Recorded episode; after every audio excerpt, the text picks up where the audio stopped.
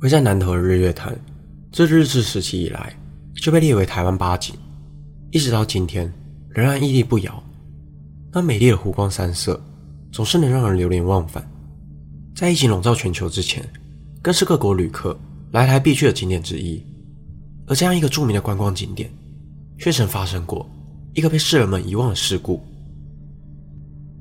大家好，我是希尔，欢迎收看本期的重案回顾。今天这集就让我为大家介绍日月潭兴业号船难事件。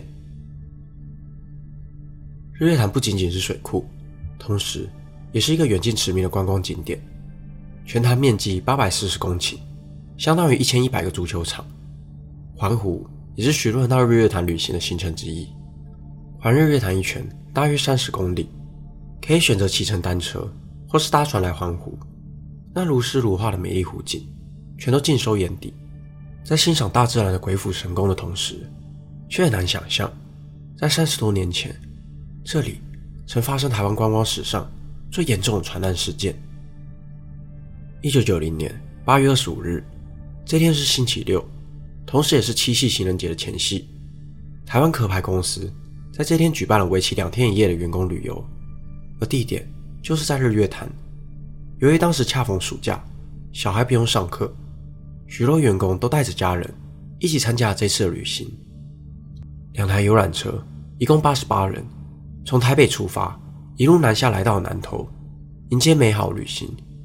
白天先到游乐园游玩，当游览车抵达日月潭时，已经是晚上八点。那是个凉爽的夏夜，万里无云，还可以看见满天闪烁的星星。游客们走下游览车。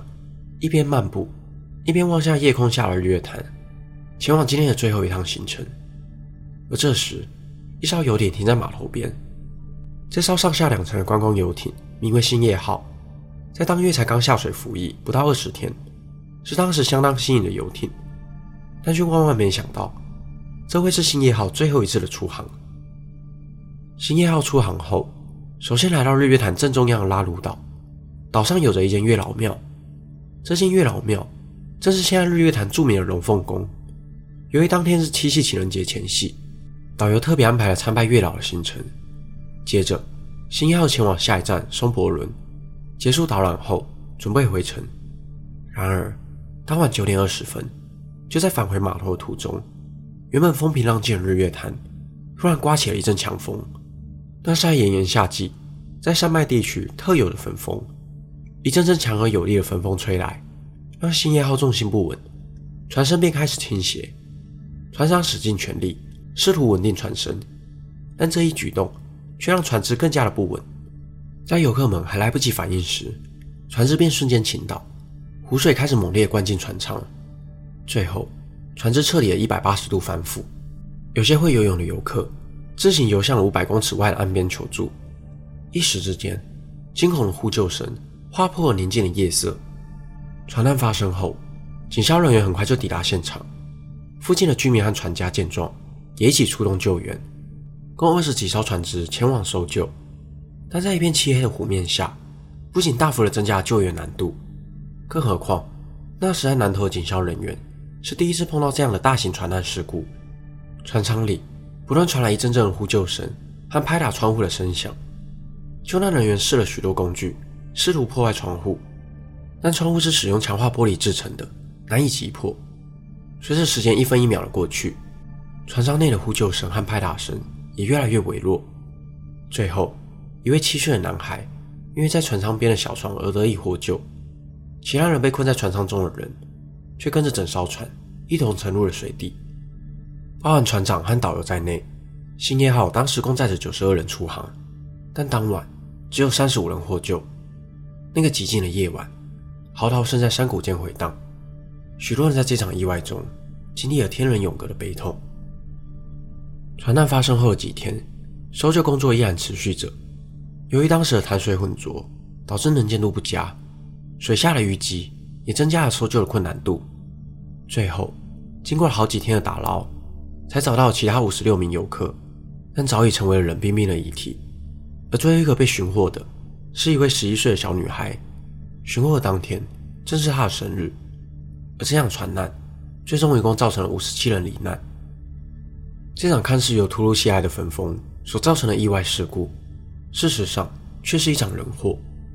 根据当时日月潭风景区的规定，是禁止夜间游船的。另外，兴业号的船家兼船长并没有取得有关单位检验合格的执照。更离谱的是，兴业号的最大承载量仅有四十二人，但船难当天却硬生生的超载了五十人，最终才导致船只重心不稳，进而翻覆。而新一号被打捞上来以后，原先被安置在造物码头，后来又陆陆续续的被转移了五次。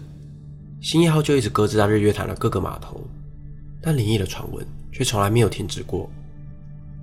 当地居民曾发现，有人在夜里偷偷上船，烧冥纸、点香祭拜，原以为是罹难者的家属回来悼念不幸罹难的家人，后来才知道，多半是一些前来探险的灵异爱好者，在探险之后。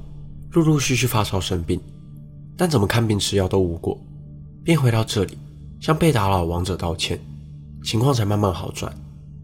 还曾有一群学生在夜里一起上船探险，当下虽然没发生什么奇怪的事情，但回去之后的一周内，所有人都发生了车祸。这诡异的巧合不禁让人感到毛骨悚然，甚至还有当地居民表示，在夜里经过兴业号停放的码头时。隐约会听到一些诡异的拍窗声，种种的传闻不胫而走。废弃的兴业号更被称之为幽灵船。然而，在两千零七年三月二十五日凌晨时分，一道火光出现在日月潭边，兴业号遭人放火而被焚毁。纵火烧船的，则是一群前来探险的年轻人。这艘承载着五十七条人命的兴业号，就这样被燃烧殆尽。在兴业号沉船事件发生之后，科派公司向南投县政府以及业者求偿。这场官司持续了好几年，最后法院判决结果判定南投县政府有代护职守责任，因此国赔申请确立。而由于年代久远，网络上早已找不到关于业者的判决结果。一直以来，我对灵异的话题都十分感兴趣，但直到自己开始经营频道。介绍许多故事后，才渐渐发觉，那些被称之为灵异地点的地方，过去多半都曾发生过如此令人心痛的意外。即便世上真的有鬼魂的存在，我也相信，这些在意外中不幸罹难的人们，也并不想成为伤害他人的怨灵，因为他们也没有料想到，本来只是开心的出游，却再也没有办法踏上回家的路。本期的内容就到这里。如果想看更多都市传说系列的影片，欢迎订阅我的 YouTube 频道。如果想用听的，也可以到各大 Podcast 平台上关注我。我是希尔，我们下次见。